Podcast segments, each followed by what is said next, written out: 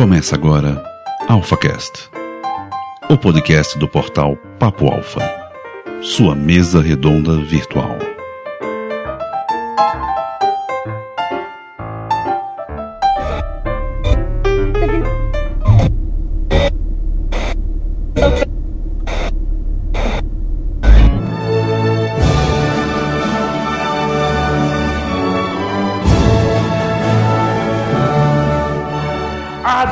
Ad Augusta Perangusta Alfas, bem-vindo ao seu lugar para líderes. Está pronto para virar a sua cabeça? Está pronto para remexer as suas bases? Então venha com a gente ser um alfa. E antes reclamar do nosso amigo Kim Jong-un e ficar reclamando que eles não têm internet na Coreia do Norte não dão audiência pro seu podcast, tal entender um pouco o que aconteceu para eles chegarem nesse ponto? E para isso, para a gente discutir a verdadeira Coreia, nós vamos chamar aqui o nosso amigo, nosso amigo iniciante em podcasts, mas também uma grande mente pensante, senhor Eduardo Lara. Sou eu! Olá, Andrigo! Isso aí, Du, vamos lá, primeiro podcast, o primeiro de muitos. E também estamos aqui com o nosso amigo, o grande Michel Carran, é assim que se pronuncia? Exatamente, Michel Carran, vamos falar de Norte Coreia ou, para muitos, Best Coreia.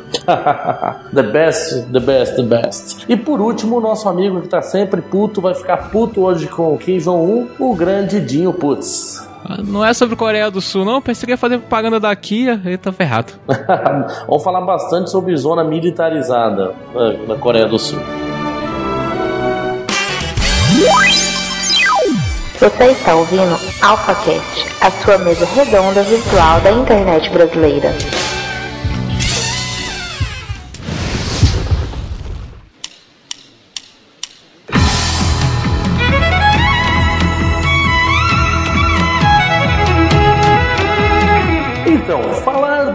Coreia do Sul, antes de mais nada, é falar sobre um Estado comunista puro. Rússia comunista? Não. Esse sim é o verdadeiro ensino de Marx e de Engels. Mas o que é a Coreia do Norte? A Coreia do Norte ela é uma pequena tripinha, é uma tripinha minúscula de terra ali no, no mar da China, que inicialmente era até uma, uma possessão chinesa, até os idos ali de 1900, e depois foi quando declarou a sua independência. Né? Historicamente é um povo oriental, né? é um povo extremamente ligado às suas tradições chinesas, né? Só que eles são houve uma grande ruptura, entendeu? Durante a Guerra da Coreia, que é onde começa o nosso podcast a entender após a Guerra da Coreia o que, que aconteceu. Agora vamos começar com o nosso amigo Michel, já que foi ele que propôs esse tema para a gente. Michel, o que, que você acha da Guerra da Coreia? O que, que foi as motivações? Dá uma explanada nisso aí pra gente. A questão da Guerra da Coreia, ela foi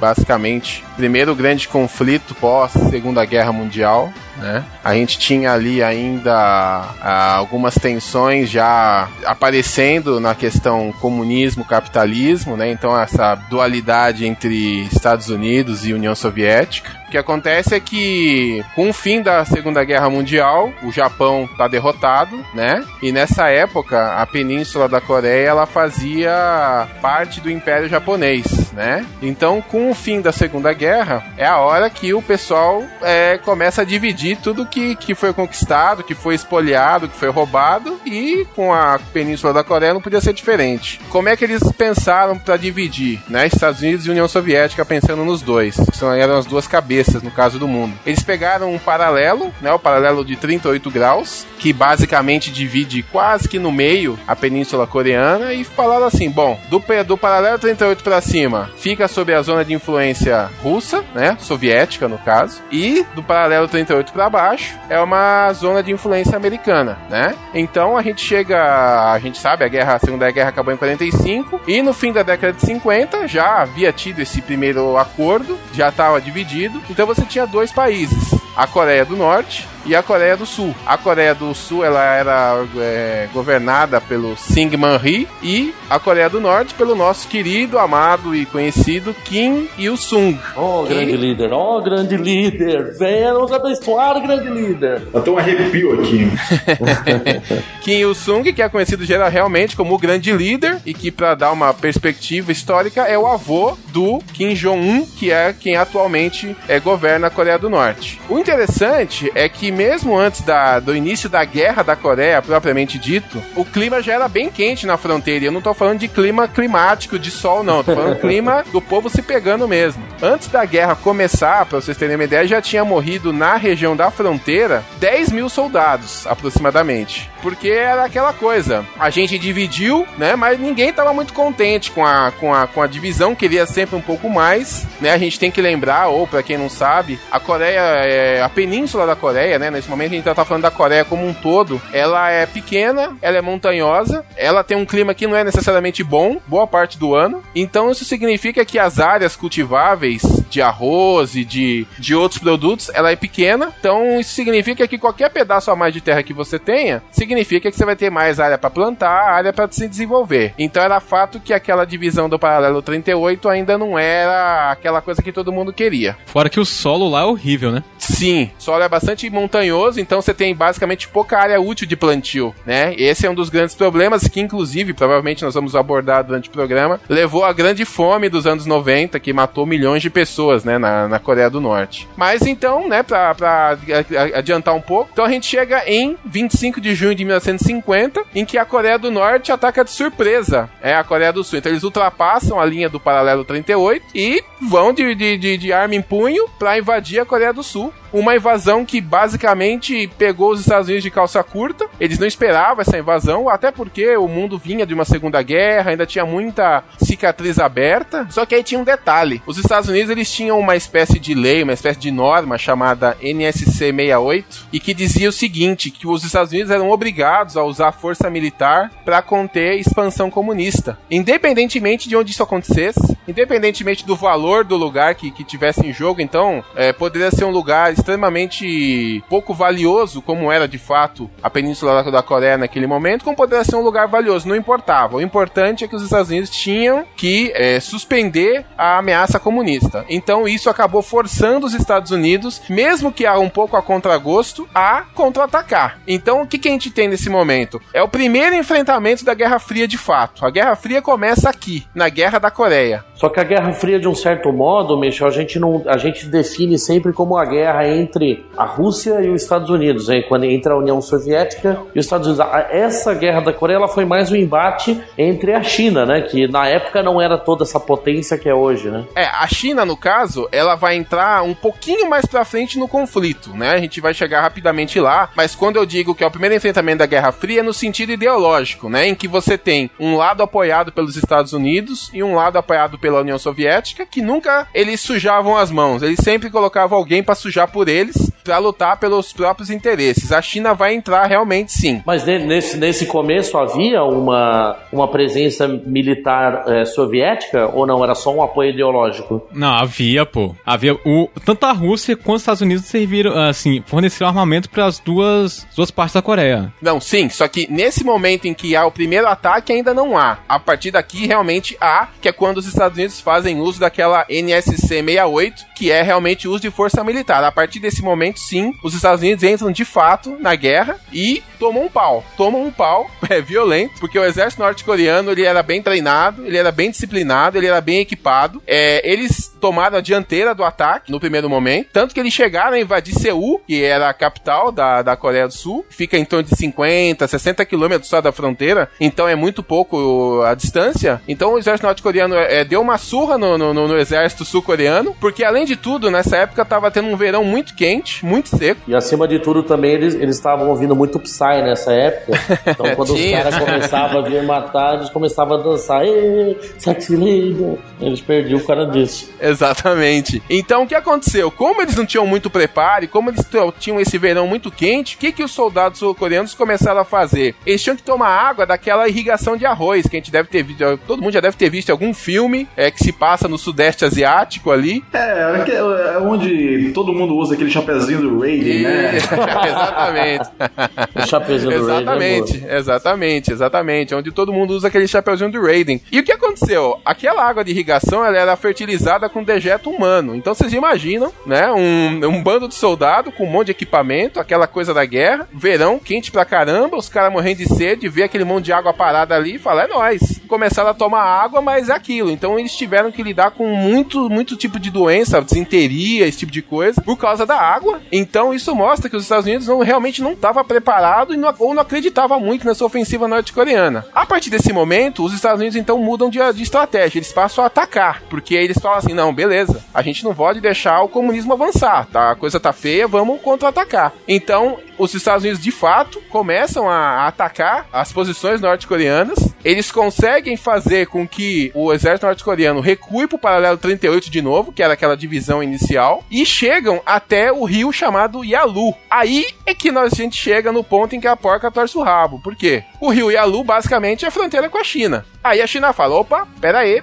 vocês querem resolver seus problemas, beleza, mas não vamos chegar junto, né? Nessa época era o Mao Tse Tung que, que, que governava a China. Grande mal. E o Mao Tse Tung ele chega e fala para os Estados Unidos assim: beleza, se vocês derem mais um passo, eu vou ter uma guerra total com vocês e vou mandar tropas para a Coreia do Norte. Nesse momento, a gente tem um, uma- um problema interno nos Estados Unidos, que é que, na época, o, o general do teatro, né, que o pessoal militarmente chama o teatro das operações do Pacífico, era o famoso general MacArthur, né? Inclusive tem até uma rua aqui perto da minha casa que chama Rua MacArthur. Pra você ver como o cara foi importante. Ele é um cara que queria a guerra contra a China e contra a Rússia. Não, não queria nem saber. Ele é aquele tipo esse estereótipo do, do, do general americano. Aquele, Isso. aquele cara que é guerra total, né? É, como ele, como a gente acha que tudo da China é falsificado, ele também devia achar que a guerra da China era falsificada, era de plástico, sei lá, porque tem que ser meio doido pra querer bater no peito e enfrentar a China e a União Soviética ao mesmo tempo. Mas o fato é que o MacArthur queria, e era ele que estava comandando as operações ali. Só que o presidente na época americano, Harry Truman, não. Por quê? Porque ele imaginava que a Rússia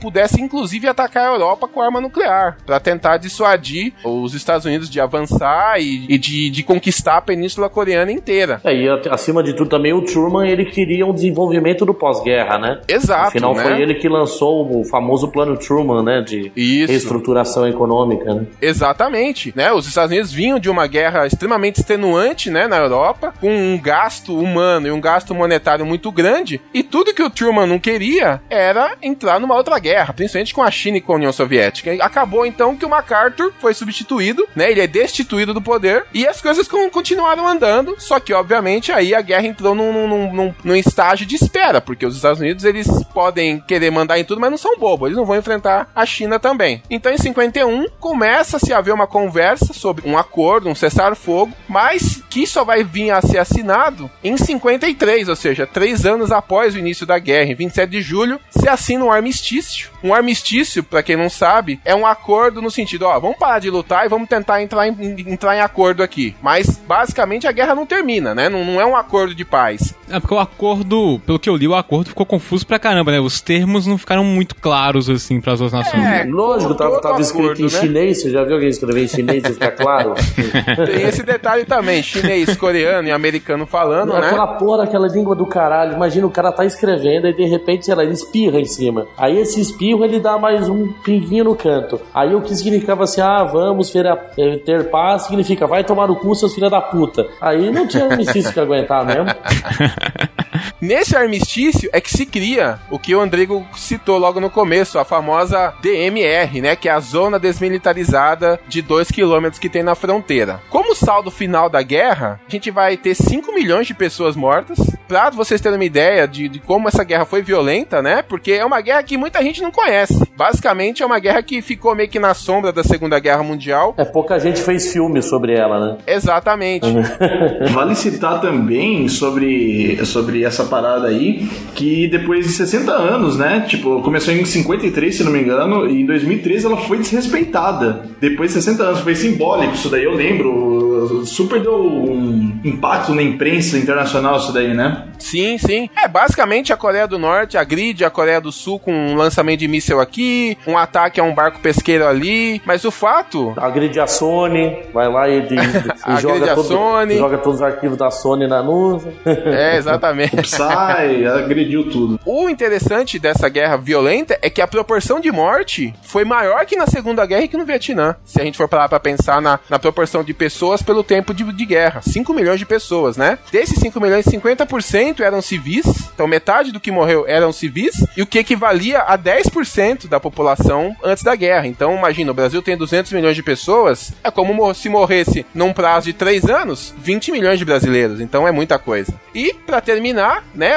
O, o Norte nunca se conformando. Em, set, em 75, ou seja, já, né? 20, 22 anos depois do, da, da assinatura do armistício, o Kim Il-sung, né? O grande líder, ele tentou um acordo com a China, tentou convencer a China a tentar invadir o Sul de novo. Por quê? Porque o Vietnã, o exército comunista, havia acabado de ocupar uma área do Vietnã, uma grande área do Vietnã, que é o que daria, por sua vez, é, início à guerra do Vietnã, né? Então o Kim Il-sung tentou aproveitar a onda e tentou, opa, beleza, né? Vamos nós também aqui. Mas aí a China, também prudente, não ajudou, ficou por isso mesmo, e a gente tem então que até hoje uma península dividida, a gente tem famílias que de uma hora para outra ficaram dos dois lados da fronteira e que sofrem até hoje com essas questões que a gente vê na televisão. É, e a gente não pode esquecer também que chegou a ter 180 mil soldados chineses também é, lutando junto na, na guerra, né? Apesar de ficar só nessa, né, nessa ameaça Sim. Né, de, de bomba nuclear e o negócio dar uma esfriada, mas foi uma parte da Guerra Fria que realmente ela não ficou muito fria, não, que realmente foi pro pau mesmo, né? Que se houve muito, muita coisa.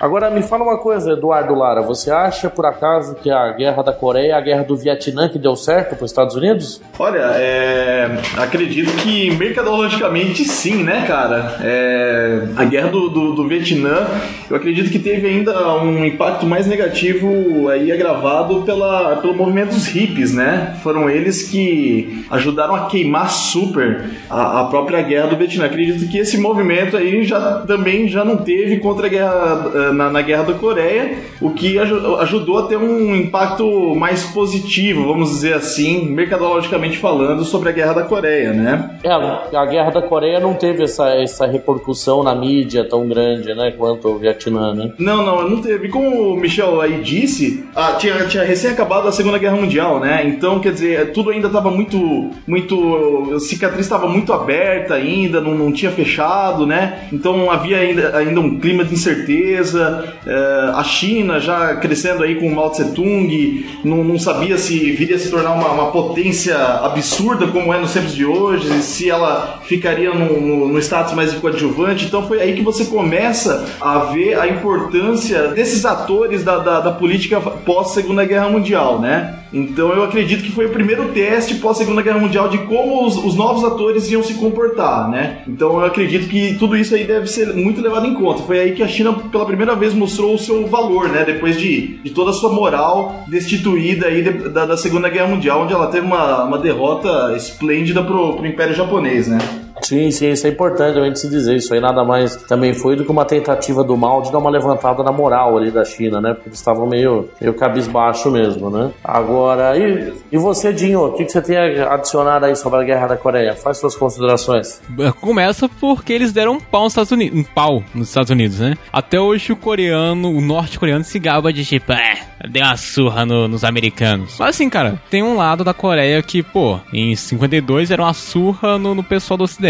Só que eles vivem uma situação que é praticamente uma Cuba asiática. Assim, desde a década de 50 pra cá, o país não desenvolveu nada, não cresceu nada, tá tudo na mesma. Todo mundo lá meio que imitando os, os soviéticos da década de 50. Se reparar, se você parar pra reparar nos uniformes, por exemplo, do, do exército, é praticamente um exército russo na Coreia do Norte. Assim, cara, eu acho que sei lá, é complicado, a gente não sabe muita coisa sobre o país, mas eu acho que eles pararam no tempo. Assim, tão, tão lá na década de 50 achando que são os fodões que deram a surra nos Estados Unidos. Até hoje. Dinho, Dinho, posso só acrescentar uma coisa aí no que você falou? Manda bala. É, não sei se você já viu na internet, rola uma imagem é, de uma tomada aérea da NASA, não sei, alguma agência internacional espacial tirou uma foto noturna é, da, da, da, iluminação do, dos países de cima, né? E tem uma foto que mostra a diferença entre a Coreia do Sul e a Coreia do Norte. É absurdo, é bem o que você falou mesmo. Mas assim, Coreia, é porque a Coreia do Norte tá bem no meio, né? Tem a do Sul, a China e a Coreia. A Coreia do Sul, a China e a Coreia do Norte bem no meio. Você repara, pela essa foto eu vi, a Coreia do Norte só a capital do país sendo iluminada, o resto é tudo escuro, perto dos outros países. É, é bizarro a cena. Os caras gostam de dormir cedo, deixa os caras, faz bem dormir às 6 horas da tarde. Faz bem, você, você vive mais, você fica mais feliz. Você está ouvindo AlphaCast, a sua mesa redonda virtual da internet brasileira.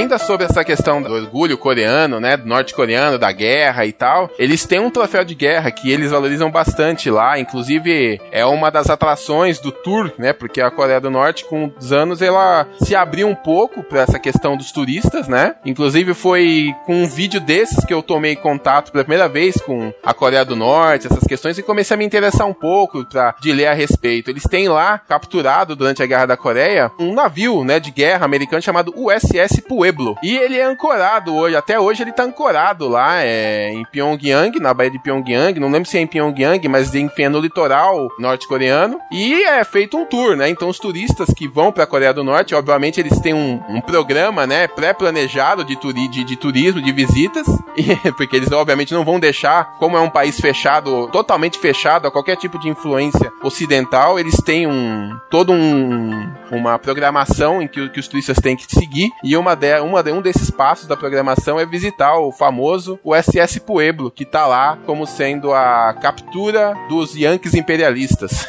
Não, detalhe, é tão, tão bem planejada a visita que quando o turista, primeiro ele tem toda a burocracia para entrar no país. Quando ele entra, tem o guia para acompanhar ele. Bicho, eu, eu vi uma, uma reportagem aqui que eles tomam o seu passaporte quando você chega lá. Fala assim: não, me dá seu passaporte aqui, vai ficar comigo que sou guia. Eu só vou te devolver quando você tiver pra entrar no avião para ir embora. Pra você não tentar fazer nenhuma besteira no país. Bicho, e fora que assim, você tem que fazer tudo que eles mandam, tudo seguindo a linha, tem lugar que não pode tirar foto, que não pode filmar. Bicho, é um inferno para visitar o país. É, sobre essa. Então, aliás, vocês têm ideia de. Vamos imaginar assim, vamos, vamos todo mundo aqui combinar pra ir pra Coreia do Norte amanhã. Vocês têm ideia? Será que a gente tem que ir na CVC, na Estela Barros, no Decolar? Onde é que nós vamos comprar passagem pra Coreia do Norte? Como é que será que a gente pode fazer pra ir? A única maneira de você visitar a Coreia do Norte é você indo pra China. Na China, você tem alguns agentes de viagens que são, vamos chamar, vamos usar uma palavrinha leve, conveniados com a Coreia do Norte. Uns coiotes, praticamente. você deixa o seu passaporte lá. Eles, obviamente, a polícia secreta coreana e a chinesa provavelmente fazem uma investigação de alto a baixo pra saber se você não vai querer matar o Kim lá, né? E só lá e, então você compra, vamos chamar assim, o pacote turístico lá. Então você não consegue ir na CVC, na Decolar, comprar uma passagem Guarulhos, Pyongyang, beleza, desce lá, tira umas fotos e volta. Não. Você é obrigado a ir pra China. Na China você é obrigado a alguma, a uma ou duas agências de viagem. Você compra um pacote com eles e esse pacote ele é extremamente controlado pelo governo norte-coreano. Então você vai chegar na Coreia do Norte, você vai ficar num hotel em Pyongyang que fica numa ilha. É um hotel que só tem vocês, basicamente, né? Isso você a gente consegue ver em documentários, inclusive, que quando você chega no hotel, é, o hotel ele é totalmente preparado como se fosse tivesse tudo funcionando, funcionários todos vestidos, mas o que é engraçado é um hotel de 25, 30 andares que só tem 10 turistas.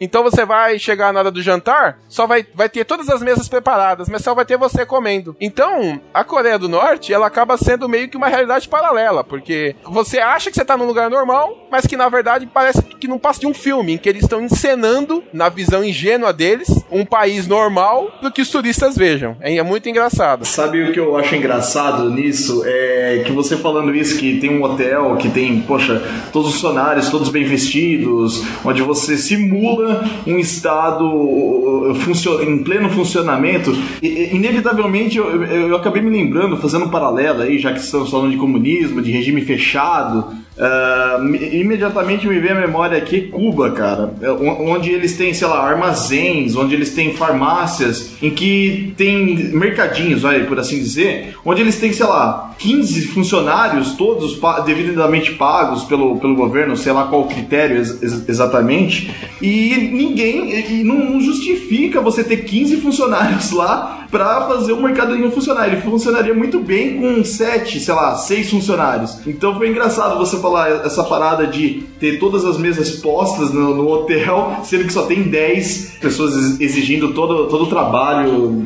que, que eles estão proporcionando. É, é curioso é, é essa, essa peculiaridade do regime comunista. É porque eles têm uma imagem, é, é, eles sabem que é, eles, eles querem passar uma imagem pro Ocidente, né? E só que o problema é que como eles são um país tão fechado, eles não têm paradigmas de o que seria quase que uma encenação, porque se vocês forem no YouTube, inclusive tem um site chamado Vice News, e que o Vice é um canal americano que tem muitos desses documentários e etc. Eles têm lá o Inside North Korea, né? É um documentário em três partes em que os caras eles filmam essa, esse, esse, esse tour que eles fazem. E você percebe claramente que é tudo assim é, encenado. Então faz parte dessa questão é, do, do de, de governos comunistas muito fechados, como a Coreia do Norte, como Cuba em menor grau, mas também essa encenação, essa passagem da, de uma imagem positiva para o Ocidente. E essa questão dos, dos empregados, ela é, é curiosa, porque é realmente isso mesmo. A gente sempre escuta falar sobre essa questão. Mas isso por quê? Porque num Estado socialista, num Estado comunista, é o governo que controla você. Você não tem uma liberdade individual. Você tem uma, na verdade, você tem uma liberdade individual, mas ela é muito restrita. Ela é restrita ao ponto de você, basicamente, não conseguir escolher o que, que você vai querer fazer para ganhar a vida. O governo diz: você vai trabalhar aqui, você vai trabalhar naquela fábrica, você vai ganhar X, você vai ganhar Y e acabou.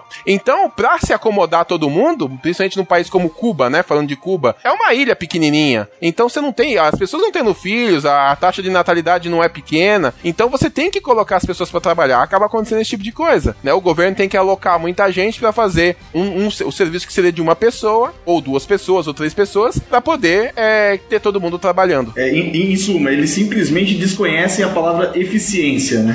Na verdade, a eficiência que eles procuram é a manutenção da ideologia, né? Essa é a única eficiência que eles conhecem. Tanto que se você reparar, eles não têm tratores para agricultura. O negócio é louco, é tudo manual. Sim, é tudo manual. É tudo manual por uma questão, inclusive, de dinheiro, né? Porque é, as pessoas elas recebem pagamentos mínimos, porque basicamente, apesar de hoje em dia na Coreia do Norte já existir uma liberação para uma atividade comercial pequena, e quando eu digo atividade comercial, eu tô falando de feira, no máximo, de feira livre, coisa desse tipo. Mas basicamente, uh, as pessoas recebem cupons que elas vão trocar por comida. Não existe essa atividade monetária que o mundo capitalista conhece, de você ganhar um salário e de, e de você ter, é, digamos assim, é, liberdade para gastar no que você quer. Num país comunista, o Estado é pressuposto de te oferecer tudo o que você precisa para viver. Então você não precisa de dinheiro. Essa é a, digamos assim, a, o ideal comunista, né? A utopia comunista é que ninguém precise de dinheiro, que o Estado consiga prover todas as necessidades do seus cidadãos de maneira igual. Então, na verdade, um, um trabalhador norte-coreano não vai ter um salário. O salário dele vai ser o quê? Vai ser cupons para ele trocar por comida, por ração, que eles chamam de ração, inclusive, né? Parece boi, mas enfim, eles chamam o cupom de ração. Vamos pra lá, Rodrigo? Né?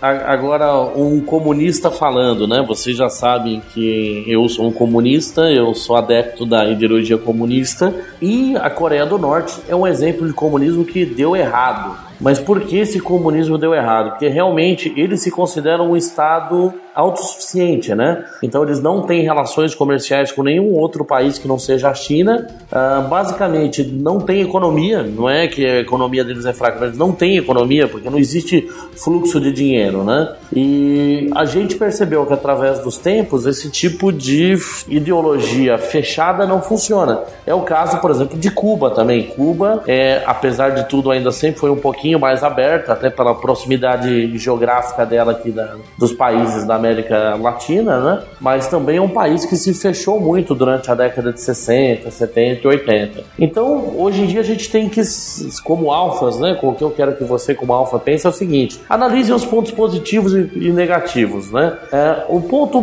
principal de positividade dentro da Coreia do Norte, o que, que é? Você tem mendigo na Coreia do Norte? Não. Você tem pessoas eh, que não gostam de morar na Coreia do Norte? É discutível, mas provavelmente não, porque eles estão felizes com o sistema deles. Agora, obviamente que muito disso é lavagem cerebral, sim. Então a gente tem um alto grau também de uma, digamos assim, de uma ceguez é, política da, da população. Agora, por outro lado, também é um país que a gente tem vários relatos. Teve até uma, uma jornalista que esteve lá agora faz uns três meses, acho que em outubro de 2015, né? A Cora Ronai. Tenho ela até no meu, no meu Face, lá chamei ela para participar, ela não, ela não pôde, que estava meio corrida, mas ela esteve em Pyongyang agora em outubro, né? E ela falou que apesar de todos os pontos negativos, apesar de não ter internet, apesar de, de tudo ser meio que realmente montado para o turista ver, ela percebeu que o país funciona como um reloginho. Realmente não, não tem os funcionários todos bem vestidos, todos felizes, todos te atendendo com felicidade. Então, apesar dos pontos negativos, a gente tem que admitir que o Estado também prover tudo para o cidadão tem um certo ponto bom também que o cidadão ele não tem que se preocupar com a vida dele, né? Olha, eu vou te falar porque todo mundo é feliz lá. Porque não tem internet. Eu tô falando que internet é um mal, que isso aqui vai destruir a humanidade, ninguém acredita em mim, velho. Olha lá, não tem internet na Coreia. Coreia né? a internet tem lá uma internet velada pelo governo, só tem conteúdo do governo, por isso o pessoal é feliz, velho. Agora, se tivesse essa influência aqui dos USA que a gente tem, ficaria essa merda toda. É, hoje a gente ficou sem WhatsApp aqui no Brasil, a gente já achou a cura com um monte de doença, né?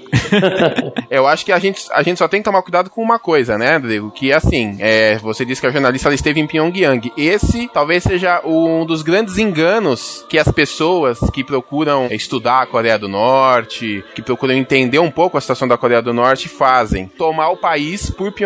A gente não pode esquecer que Pyongyang é a vitrine da Coreia do Norte tudo é feito para que é, brilhe em Pyongyang. Então, por exemplo, na Coreia do Norte você tem espécies de castas sociais. É um nome, é uma palavra em coreano que eu esqueci agora, mas enfim. Basicamente funciona como aqui, como aqui a gente já deve ter ouvido, ouvido falar em algum momento, como as castas indianas. Você não tem ascensão dentro do sistema norte-coreano de castas. Se você tem sorte de ter nascido é, numa família que tem ligações com o Partido Comunista, com o partido principal e único da Coreia do Norte, você vai, ser, vai ter a tua vida talhada para estar dentro do partido e colher os frutos disso. Um, dos, um desses frutos é estudar e possivelmente viver em Pyongyang. Então Pyongyang realmente é feita para que o turista veja, é feita para que a imagem da Coreia do Norte é, seja colocada no mundo a partir dali. Mas a verdadeira Coreia, e isso a gente consegue ver através de livros, né? Teve um livro que eu li, um livro em inglês que eu acho que não tem tradução em português ainda, mas chama-se Nothing to Envy, nada nada a invejar. É uma jornalista americana que visitou e ela, ela era uma correspondente, ela é uma correspondente é, americana é, em, na Coreia do Norte e ela entrevistou é, cinco ou seis pessoas que fugiram da Coreia do Norte em direção à Coreia do Sul e que basicamente se concentravam numa cidade que fica bem ao norte da Coreia do Norte, fica na fronteira com a China. Então é uma cidade bem é, do interior. E quando a gente lê o livro, a gente percebe bem a diferença, porque um dos personagens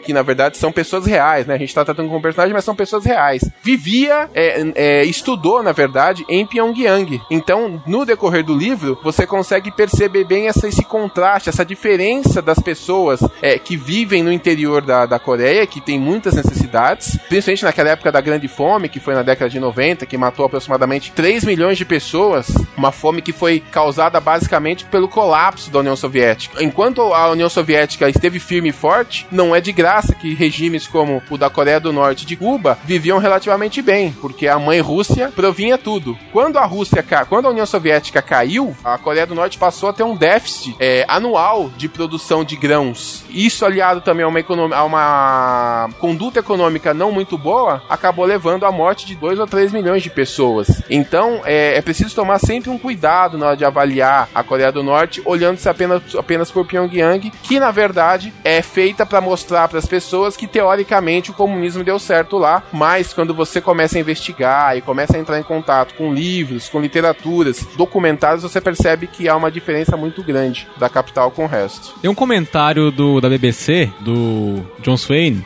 que assim, ele ele chegou lá em, na Coreia do Norte, aí ele pegou um ônibus cheio de turistas com um um guia, daqueles lá, aqueles guias todos certinho, não. Sim. Aí eles lá viajando pelas estradas do, do interior, aí ele topou com a cena, eu acho que tava com a câmera escondida, aí topou com a cena que pegava bem as imagens da pobreza no país. Aí no fundo dá pra ouvir o, o guia gritando: Não tirem fotos, não tirem fotos, guardem as câmeras. Porque, tipo assim, eles não. Assim, tem quem vai consegue ver, mas eles não deixam mostrar, não deixam registrar pra mostrar pra fora. E acredito aqui que também cabe uma crítica aqui, caso vocês me permitam, caso você, Andrigo, me permita, é, em relação... não, Aqui é o Papo Alfa, aqui todo mundo fala o que quiser. em relação ao seu comentário, na verdade, dois pontos. Uh, o primeiro ponto é que uh, você disse que o, foi um comunismo que deu errado. Na verdade, eu, eu te desafio a falar um comunismo que deu certo. E não me venha com China, cara, porque é, é, é, é engraçado, porque Cuba deu errado, União Soviética deu errado, Coreia do Norte deu errado, tudo deu errado, cara. É, o comunismo está fadado a dar errado. Mas e a, e a China? E a China? e a China? A China, ela tá. É, é, fale pra mim sobre Hong Kong, né? Hong Kong foi a primeira experiência chinesa aí, que de abertura, viu que deu certo e agora tá começando a abrir ao, ao capitalismo. Não é o comunismo que tá dando certo. É, mas assim, a China tem um problema sério com pobreza e com analfa analfabetismo também, cara. Não, não, é um país perfeito. Não, não, com certeza, mas não é nada perto de uma União Soviética tipo a Coreia do Norte. É, é com relação a isso que eu tô falando. Eu vou agora defender um pouco o meu peixe, então, contra três capitalistas, né? Contra três Yankees, né? Uh, o, o, Michel falou muito bem sobre essa questão de castas, né? É, eu, eu temo dizer, eu temo dizer que a opção de castas é a melhor coisa hoje para você fazer um povo trabalhar e fazer um país dar certo, entendeu? Só que essas castas, elas não têm que ser baseadas na família da que a pessoa nasceu, né? Eu não estudei o caso coreano nesse caso, não sei se é realmente é, é por questão de genealogia mesmo que a pessoa é escolhida, só que eu tenho muito contato com chineses, né? Então eu posso dizer do que eu conheci de mais de 10 chineses que eu perguntei isso. Na, na China também opera um certo sistema de castas, né? Só que esse sistema de castas chinês é muito baseado na questão da inteligência da pessoa. Então, vou, vou contar aqui o, o, relato que eu tive do chinês, do, do, do representante da Helen do Brasil, Helen Pilhadeiras, né? Que eu, inclusive, eu vendo, é muito boa, viu? Se vocês quiserem. E ele esteve aqui no Brasil, fiquei mais ou menos uma semana com ele viajando. E perguntei, né? Falei, ó, oh, meu, mas fala, fala a verdade, qual é que é do, do, do, do comunismo? Vocês realmente vocês não podem fazer nada? Como é que funciona? Ele falou, não, ó, uma, uma mente uh, ocidental nunca vai entender o que, que é o verdadeiro comunismo. Entendeu? Nós, nós não somos comunistas russos, nós não somos comunistas cubanos, a gente é simplesmente um povo nacionalista. A gente não valoriza a nossa família, a gente não valoriza o individualismo, a gente valoriza a mãe China como uma entidade, como uma grande deusa que paira sobre nós. Então, como que funciona na China? Ele falou: ó, eu, por exemplo, eu tenho, tenho um irmão, que inclusive não era para ter nascido, nasceu numa, numa época é, que eles estavam restringindo a natalidade, que esse irmão ele estudou na mesmo colégio desse rapaz, estudou no mesmo colégio, sobre as mesmas ordens, mesmas diretrizes, só que a partir dos seis anos eles são avaliados todos os meses, ou seja, eles têm praticamente um Enem por mês que vai avaliando as competências da pessoa. E quando chegou aos 16 anos, que é o final da, do, digamos assim, do, do colégio normal deles, o irmão dele foi ser plantador de arroz no interior da China e ele acabou cursando faculdade, acabou virando diretor de vendas, viaja o mundo inteiro, tem um apartamento top no centro de Dogan, lá uma, uma península chinesa, tem todo, tudo, tudo que a vida capitalista tem para oferecer de bom e de melhor. Só que ele entra numa questão, ele fala assim, ó, esse meu irmão, por exemplo, ele é um cara que nasceu para plantar e colher arroz. Então ele tá feliz com isso. Ele vai lá, ele tem um radinho do governo, uma cama de, de, de, de madeira com um colchãozinho em cima e só. Só que ele também não tem obrigação nenhuma. Ele tem simplesmente que acordar, cortar arroz e dormir. Agora eu não, eu tenho um Corolla novo, tenho um iPhone novo, tenho um apartamento no centro da capital da minha província, só que eu tenho que vender 50 empilhadeiras por mês, eu tenho que viajar o mundo inteiro, eu tenho que conversar com gente do mundo inteiro, eu tenho metas a cumprir, entendeu? Só que ele falou: eu me sinto bem com isso, eu nasci para ser diretor, agora o meu irmão nasceu para ser catador de arroz. Agora, perante o governo, nós tivemos a mesma educação, só que ele não desenvolveu como eu, ele daria mais certo pro trabalho braçal. E a mesma coisa que ele fala, fala quando eu tiver filho, a mesma coisa, eu não é porque eu sou diretor da Reli que ele vai ser diretor da Reli, não, ele pode ser plantador de arroz. Só que para o governo ele vai ser valorizado do mesmo jeito, entendeu? Então aí eu chego, o comunismo, ele na verdade é muito belo nisso. Ele é belo entender que as pessoas têm o mesmo valor para a sociedade, mas não adianta querer é, é, é, ser o comunismo puro, o comunismo clássico, de achar que também todo mundo tem que ganhar a mesma coisa. Não, vai existir a pessoa que ganha bem e vai existir a pessoa que ganha mal. Só que todo mundo vai estar feliz com a situação. Então gente chega à conclusão que não é comunismo. Teoricamente, mas assim, é, deixa eu só aproveitar antes que eu esqueça. É, é a diferença entre a Coreia do Norte, cara. Basicamente, o chinês falou que tem amor pela pátria dele, né? O norte-coreano, ele fala que tem amor pela pátria também, só que ele também tem um amor incondicional pelo Kim Il-sung. Foi errado? Não, ele é, ele é visto como um deus, basicamente, né? É, ele não é bem um humano, não foi um general, não foi um governante, ele foi um deus. Tanto que até hoje o pessoal meio que fazem algo que é quase como uma missa para ele, quase como uma oração, um culto, um negócio assim, cara. É estranho pra caramba. Eles dizem que eles não, que ele não tem religião, que o pessoal não tem religião, mas é, aquilo é praticamente uma religião, cara. Não, é estranho. É, na, na verdade tem o Kim, o Kim Il-sung, que foi o primeiro fundador do país, né? O Kim Jong-il e o neto Kim Jong-un, né? Os três são praticamente considerados deuses na Terra, né? Pelo povo. Uma coisa interessante, né, dessa, desse, desse dia a dia norte-coreano é que as famílias norte-coreanas, elas são obrigadas this. A ter em casa, dependurado na parede, um retrato do Kim Il-sung, que é o grande pai, né? Foi o primeiro governante coreano. Né? Tem que ter um, um, retrato do Kim Jong-il, que é o filho, que agora é um do Kim Jong-un, que é o quem tá, de fato, é... governando o país. O mais interessante é que eles não só são obrigados a ter, cada um na sua casinha, um quadro, cada um quadro desses três. Eles têm que limpar. Existe uma fiscalização do governo norte-coreano que, de vez em quando, bate de casa em casa para ver como é que estão os quadros. E o que é mais interessante, essa questão da propaganda, né, de você alimentar esse mito, né, porque uma, uma coisa muito interessante de governos comunistas é o culto à personalidade, que a gente já tinha desde o Egito Antigo, em que você tinha o faraó como sendo um representante dos deuses, você tinha o Império Japonês, o imperador também era considerado um ser divino. Então, na verdade, o culto à personalidade ele não é uma coisa nova, mas no comunismo ou em países de cunho socialista, é isso, esse culto culto à personalidade ele aparece muito forte. A gente tem até um exemplo muito próximo da gente aqui, que é a Venezuela, né? O, os caras são tão fanáticos que outro dia o, o, o, atual presidente da, da Venezuela, me escapa o nome, o. O Nicolás Maduro. O, o Maduro falou que outro dia encostou é, um passarinho. Com o professor Girafales. O professor Girafales, né? Ele, ele falou que um passarinho chegou perto dele e era o Chaves,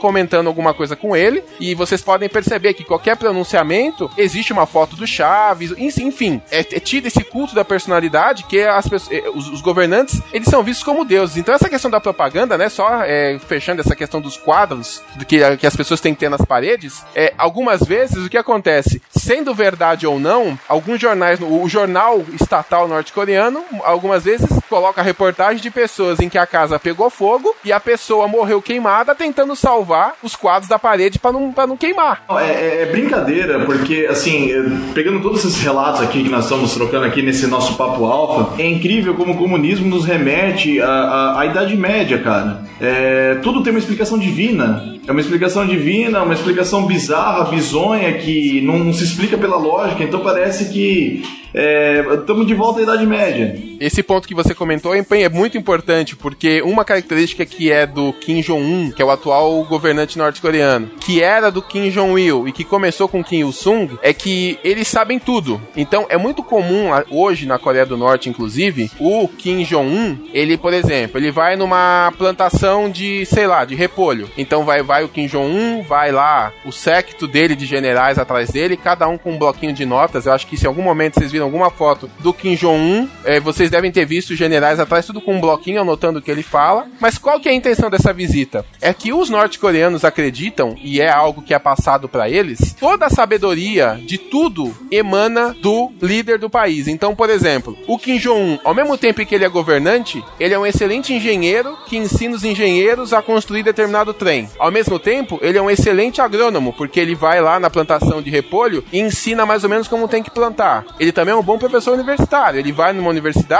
dá uma aula a respeito de alguma coisa. Então, é impressionante como se incute na cabeça das pessoas essa figura divina do governante. E é por isso que, na verdade, como foi colocado, é, o norte-coreano ele tem a imagem muito mais do que do próprio país, ele tem a imagem de que ele vive para servir o grande líder. Exato, e isso remete, como eu, como eu disse, e de acordo com você, ao absolutismo, no qual o rei aí era o representante de Deus. No caso, na Coreia, eles são os próprios deuses, né? Isso que é o mais bizarro ainda, né? Mas no, no absolutismo, eles eram o, o, o, legítimo representante de Deus e, e, eram inquestionáveis, né? O que nisso se assemelha muito aí a, a, Coreia. É, é, um absurdo é, é, é admitir essas coisas, né? É, é, é muito triste, voltando na, na, minha última grande fala aí, né? Quando eu tava discordando aí do Andrigo, o comuni a ideia do comunismo pode ser muito bela, só que é o seguinte, infelizmente na prática, cara, é, ele acaba nivelando muito por baixo, em vez de nivelar por cima, né? Ou, ou seja, utilizando-se da, da, máxima premissa aí,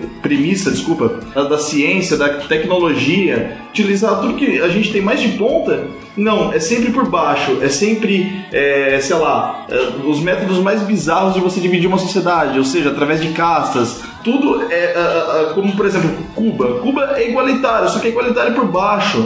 É, só, só, só tá lá os irmãos Castro com, com as blusinhas Adidas, tudo bacana, né? Então, quer dizer, eu acho muito duvidoso, eu, eu não acho isso bacana. É legal o, o, os indivíduos serem reconhecidos pelos valores que eles têm, ou seja, todo mundo tem o mesmo valor. Isso é muito bacana de fato. Só que essa nivelação por baixo aí eu acho muito triste, eu acho que não acrescenta na, na, na evolução como humanos, vamos dizer assim. Sim, mas essa é a forma como o governo encontra de manter o poder. É, assim, vamos, vamos chegar aqui, não muito longe não, Brasil. Olha o que, que o nosso amado PT fez com o país. Olha o nível que a educação do país está, cara. Caiu nos últimos anos muito. Mas não que o PT seja comunista, não confunde as coisas. Não, não, eu tô falando pela a forma como governantes usam para manter o poder. Eles tentam emburrecer a população para conseguir manter o poder, que assim eles ficam como deuses, como inteligentes, como os melhores, tipo de coisa, cara. Isso é uma tática de, de político, não tem outra.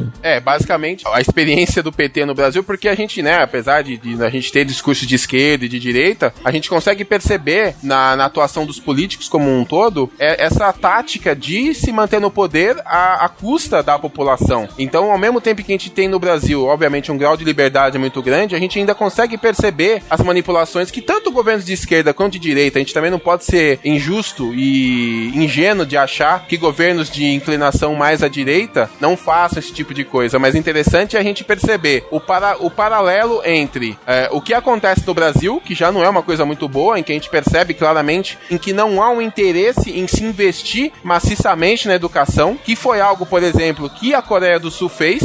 É interessante que a gente começou o programa brincando, falando, ah, falar sobre a Kia, falar sobre, a, sobre o Hyundai, né? É interessante a gente notar que até a década de 60, a economia da Coreia do Sul era basicamente agrícola. E como é que eles conseguiram dar esse salto gigantesco a ponto de ser o que são hoje? Eles investiram maciçamente na educação do povo. Mas a Coreia do Sul também teve um investimento capitalista maciço também, né? Sim, Andrigo, mas se você não tem, é, não adianta dinheiro se você não tem é, meta e vontade de fazer. Porque quando você não tem meta e vontade de fazer, o dinheiro vai pro bolso errado. Essa que é a o grande O Brasil questão. tem bastante dinheiro, diga-se de passagem. O Brasil tem bastante dinheiro, diga-se de passagem, para um país, digamos assim, de terceiro mundo. É um, é um país que tem mais de um trilhão de reais de orçamento anual. Então, assim, é um país que teoricamente teria condições, principalmente nesses anos que passaram, em que a gente teve uma onda de commodities, petróleo, minério de ferro, a preços bons, ou seja, o Brasil teve balanças comerciais favoráveis, conseguiu juntar uma grana relativamente boa, era o momento em que se poderia investir, mas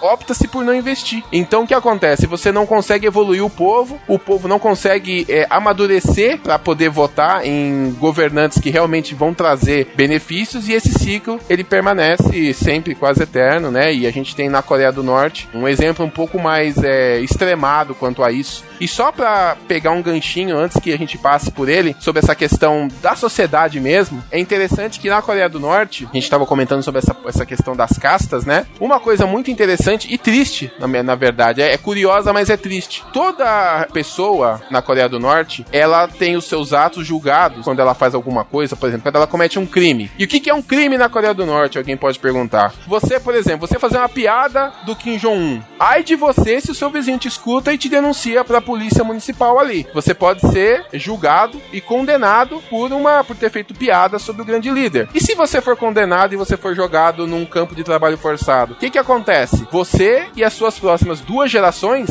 estão manchadas.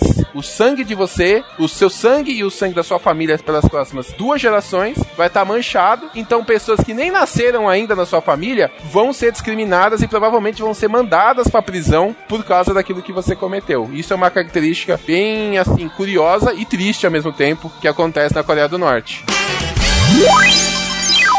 Você está ouvindo AlphaCast, a sua mesa redonda virtual da internet brasileira.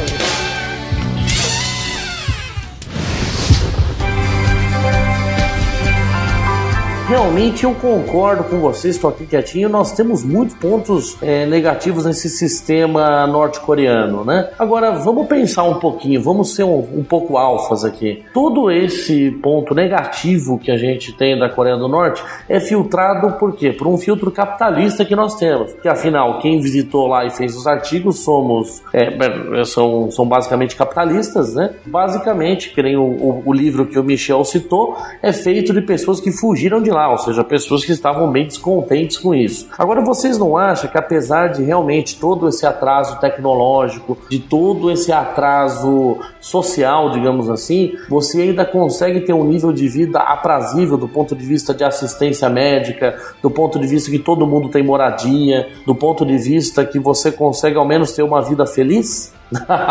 Puro e seco assim? E aí, Michel, o que, você acha? Eu creio que. É, é, é primeiro que eu acho que é, é, bastante difícil a gente responder uma, uma pergunta dessa de uma maneira, é, como eu posso dizer, sem lado, porque, querendo ou não, a gente foi criado num, num sistema capitalista, né? A gente foi criado é, de uma maneira a conseguir ter liberdades individuais até certo ponto, independentemente de, de, de ditaduras ou não, mas a gente não pode nunca é, deixar de esquecer que nós temos a nossa liberdade de ir e vir, nós temos a liberdade de ter uma profissão, nós temos uma liberdade de procurar a felicidade de uma certa maneira. Então, como nós nunca passamos pela, por uma padronização, que é aquilo que uma sociedade comunista procura para si, é, é, é, meio que difícil a gente imaginar o que, que é a felicidade para o norte-coreano. Será que a ignorância é uma benção? E aí, no caso, eles são felizes porque eles não, teoricamente, não sabem o que tem fora, né, da matriz? É, eles são infelizes justamente porque eles não têm acesso a, a, muita coisa boa que o capitalismo proporciona pra gente, por exemplo. É uma pergunta meio que negresco, né? Meio pergunta, pergunta Tostines, né? Não, sim, mas no, é, ficando na parte boa, vamos, é claro, evidentemente tudo tem a sua parte ruim. A gente, claro, tá falando bastante coisa da Coreia do Norte, mas a, a gente sabe muito bem que o capitalismo ele tem muita coisa ruim, mas ficando nas coisas boas, né? Será que então eles são felizes porque não sabem e não conhecem ou são infelizes porque não podem é, usufruir usufruir? É uma pergunta meio que sem resposta, porque a gente precisaria de fato viver e vivenciar os dois lados de uma maneira bastante intensa para que a gente pudesse ter uma resposta um pouco mais é, exata. Só complementando o que você começou dizendo a, que, a respeito da visão capitalista, né? A gente, obviamente, nunca vamos ter uma, a gente nunca vai ter uma opinião é, 100% neutra. A gente não consegue ter, basicamente porque a nossa vida é moldada por experiências Então a gente também não deve esperar isso de, por exemplo, o relato de um livro de uma pessoa que esteve lá. Agora, evidentemente, a gente sabe que governos é, brigam com governos, governos têm interesses contra outros governos e existe a chamada propaganda governamental. Então, uma coisa que a gente tem que tomar cuidado é saber separar, no, basicamente, quem está falando aquele discurso, quem está fazendo aquela, vamos chamar de propaganda, qual será o interesse? Será que um jornalista que está escrevendo um livro sobre a Coreia do Norte tem o mesmo interesse que, por exemplo, um informe da Casa Branca? Eu acho que então, na verdade, a nossa busca não tem que ser para saber se é, é, isso ou se é aquilo, se é certo ou se é errado. A gente tem que tentar, talvez, relativizar é, a partir do ponto de vista de quem está falando. Aí a gente talvez possa dar um peso maior ou um peso menor para aquilo que a gente está lendo ou para aquilo que a gente está assistindo, né? Cara, assim, deixa eu aproveitar para comentar. Eu tenho certeza que eles são felizes porque eles não sabem. Não tem internet. Internet tem lá, é uma internet fechada só deles. Só tem três canais de TV que são três canais estatais, são do governo. Livros, só livro coreano, coreano. Quando tem um livro de fora, é um livro sobre, sei lá, um livro antigo sobre agricultura, por exemplo. Não tem nada assim de filosofia, sociologia, esse tipo de coisa. Eu não vou muito longe, não. Eu falo assim, eu acho que se abrisse um pouquinho só comunicação, por exemplo, livros, chegar a assinar uns livros mais recentes sobre agronomia, por exemplo. Eu acho que melhoraria, melhoraria muito o país. O problema é que até para eles eles são fechados, cara. Eles não querem saber de nada do Ocidente, nem o que pode ajudar eles lá dentro. Eu acho isso. Uma coisa interessante que você comentou a respeito da televisão, né? Você falou dos canais estatais. Uma outra coisa interessante do dia a dia norte-coreano é que, por exemplo, é, existe televisão lá, obviamente, né? Só que é, nem todo mundo pode comprar, né? A gente já comentou a respeito disso isso, que não existe uma cultura monetária, mas de qualquer maneira você tem contrabando, você tem de alguma, de alguma forma famílias que têm a, acesso a, a, algum tipo de dinheiro ou de algum tipo de contrabando e consegue uma televisão. Ou mesmo juntar é, esses, esses, é, esses vales, esses tickets, você, tá, você chega a conseguir sim comprar, mas é muito difícil porque como a vida é muito justinha, você não consegue muitas vezes ter espaço para poder juntar esses tickets e trocar por uma televisão. Mas o que é interessante, o fato curioso é que quando você compra uma televisão, não é como você ir aqui na Casa Bahia, você vai lá, é atendido, né? Faz o pago carnê lá em 15 vezes, pega a sua TV LED de 42 polegadas, bota no carro e traz para casa. O interessante é que lá, a televisão, antes de você levar, poder levar para sua casa, a televisão ela vai para um órgão do governo que vai desabilitar o seletor de canais né? Então você é, é desabilitado a, a, possibilidade de mudança de canais e só é travado justamente nos canais estatais norte-coreanos, porque como a, a, proximidade da Coreia do Sul é muito grande, você poderia de repente conseguir pegar programação sul-coreana na sua televisão. Mas o que que acontece? O governo para prevenir isso, eles desabilitam o mecanismo de canal, de mudança de canal da televisão e só deixa habilitado dois ou três canais que são justamente os canais estatais norte-coreanos. Isso é uma coisa bastante curiosa também que acontece na Coreia do Norte. Não, o que é curioso que eu vi no, no, no, documentário aqui, o que eu citei mais cedo, o repórter, quando ele vai bem mais pro sul do país, lá próximo da Coreia do Sul, o celular dele começa a pegar sinal. Aí ele chega a comentar, pô, essa aqui deve ser a única forma que o pessoal tem pra, entre aspas, contrabandear informação de fora. Que é quando tá com o celular de fora, que consegue pegar a internet da Coreia do Sul. Cara, mas assim, é muito. É muito, muito sinistro o país, muito estranho. Tanto que eu acho que, assim, um, um comentário que eu vi num desses documentários, acham que esse apelo por armas químicas, ah, somos poderosos, vamos te destruir, é meio que uma forma da, da Coreia ser orgulhosa e não querer abaixar a cabeça e pedir ajuda. Tipo assim, eles querem exigir, exigir ajuda, não querem pedir. Eles querem ficar por cima, mas sem, sem poder. É assim, é um país muito estranho, cara. É, é um país muito estranho e é complicado porque a gente tá falando, né, sobre essa questão da dificuldade da população. Só que é sabido, inclusive por imagens por satélite, que a família Kim tem mais de 20 propriedades pelo país que são chamadas de residências de, de verão da família Kim. Inclusive, muitas delas têm uma, uma linha de trem própria, tem uma estação de trem que para dentro da casa. Então, a gente também nunca pode deixar de pontuar esse tipo de coisa, porque muitas vezes a gente pode ir para um lado assim, ah, eles são ingênuos, eles vivem uma fantasia deles. Não. A gente nunca pode esquecer que, na verdade, quem vive a fantasia do comunismo é o povo. O povo é educado para isso. As lideranças, como acontece em qualquer outro país do mundo, elas se é, esbalda na riqueza, né? Então, você tem é, a família Kim com N propriedades privadas, né? É, você tem eles comendo do bom e do melhor, enquanto muitas vezes a população norte-coreana, principalmente durante a Grande Fome, né, que a gente citou é, anteriormente, que matou entre 3 e 4 milhões de pessoas, como não tinha comida, como eles não tinham, uma, eles tinham cupons na mão, mas não tinham mais comida, eles chegavam a cozinhar grama. Cozinhavam grama, né, para poder tentar matar a fome, obviamente que não matava. Enquanto isso, você tinha em Pyongyang as famílias mais abastadas, ligadas ao Partido Comunista, elas sempre tinham, como se diz, tinham os melhores produtos alimentícios, muita coisa vinda da Europa, é, enfim, tinha tudo do bom e do melhor. Isso a gente também nunca pode, nunca pode deixar de, de citar, né? Porque a gente comenta que ah, o, o país é bizarro, sim, é bizarro, mas a gente nunca pode esquecer que isso é em grande parte por causa da liderança do, do, do país e que ela, a liderança, vive num mundo à parte da população, né? Não, assim, só pra aproveitar um, algo que você falou sobre trens, chegou a ver como são os metrôs de, de Pyongyang? Cara, é um túnel que você desce, desce, desce, desce parece que não tem, não tem final. Parece que você não chega no, no fundo do túnel. Aí meio que, assim, meio que o pessoal acha de fora que isso é meio, meio que um, tô falando meio pra caramba.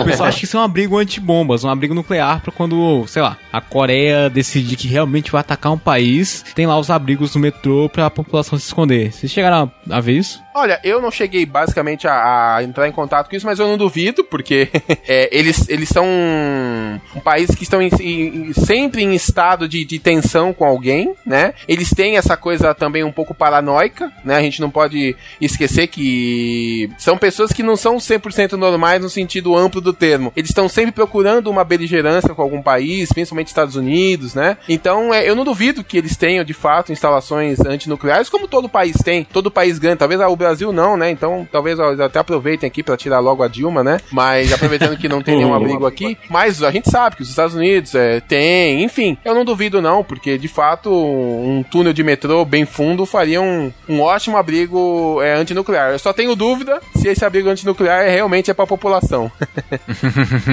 ah, é para a população, a população mais abastada. eu acho que realmente é um país que desperta curiosidade, que desperta o nosso senso crítico Obviamente que, como vou reiterar aqui, concordo com o restante da mesa que tem muito ponto negativo. Discordo também com algumas coisas que eu acho, por exemplo, que muita coisa a gente está falando com um filtro capitalista muito forte. Mas acima de tudo, o que fica aqui para nossa conclusão? Vou fazer a pergunta final para vocês. Afinal, vocês querem morar na Coreia do Norte? Não. Não. eu, eu quero, cara, eu quero. Seria legal morar lá, nem que for pelo menos por um ano, só para poder vir aqui no, no, no Brasil e falar a verdade sobre esse maravilhoso país. Então a gente vai fazer o seguinte, cara. Você vai para lá, mas vai deixar com a gente o seu Jetta, o seu iPhone, o seu MacBook, esse microfone foda pra caralho da Behringer que você usa. Vai deixar tudo com a gente, mas e pode ir, pode ir, vai na boa. Não, agora já não é mais. Agora não é mais Jetta, agora é uma S10 cabine dupla. Você só tem que ter certeza que você gosta de repolho, porque lá o pessoal come bastante repolho, viu, André? Pô, repolho eu gosto, cara. Repolho eu gosto. Eu gosto que eu mais gosto. Repolho e berinjela. Ah, então, já, é, então é só saudar o grande líder você já é um norte-coreano nato. Não, com certeza. Em breve eu vou fazer um vídeo sobre o grande líder que eu, se eu cortar o cabelo igual ele, eu fico igualzinho. É só fazer chapinha.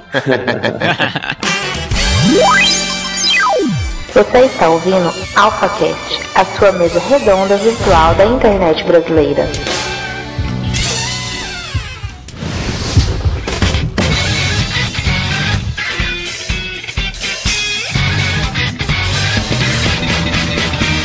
Estamos mais chegando mais no finalzinho do AlphaCast. Vamos começar aí com o nosso amigo Dinho. O que, que você acha, Dinho? Faça as suas considerações finais. O que, que eu acho? Acho que deveriam jogar uma bomba naquele país logo, explodir tudo, que assim, pelo menos o pessoal para de sofrer e a alienação acaba. Pronto, fim. Acabou. E que maldou. Lá, lá vê o lado bom. Lá pelo menos não tem Dilma. Lá pelo menos o Kim Jong ele ama o povo. É, lá o Eduardo Cunha tá ferrado. Provavelmente já tá num paredão.